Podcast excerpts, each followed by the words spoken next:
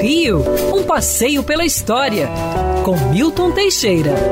Amigo ouvinte, no dia 30 de setembro de 1991, falecia o ex-governador do Rio de Janeiro, Antônio de Pádua Chagas Freitas.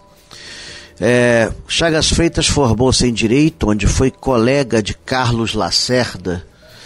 Chagas dedicou-se ao jornalismo, tendo adquirido o jornal O Dia, o qual transformou no grande jornal popular do Brasil.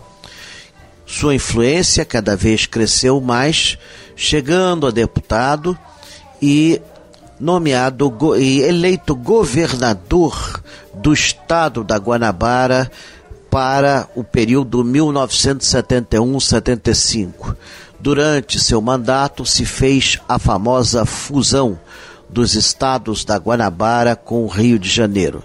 Chagas Freitas viria a ser reeleito em 1979, completando seu mandato em 1982, quando entregou o governo ao novo governador Leonel de Moura Brizola.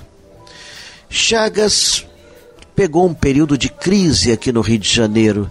Ele mesmo disse no seu discurso de despedida: não fiz o que queria, fiz o que podia. Realmente, à época, nós vivíamos um período de hiperinflação e o Rio de Janeiro estava num momento assim de grande desagregação social com o crescimento do tráfico de drogas. Mesmo assim, ele fez obras relevantes, terminou obras importantes, deu continuidade à obra do metrô do Rio de Janeiro.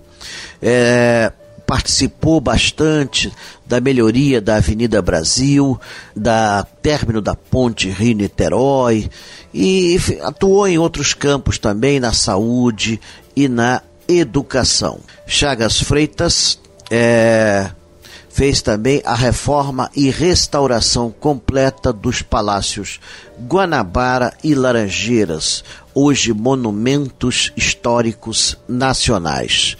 Torço para que um dia esses dois palácios sejam reabertos ao público para que possam conhecer as preciosidades ali existentes. Quer ouvir essa coluna novamente?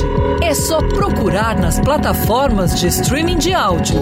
Conheça mais dos podcasts da Band News FM Rio.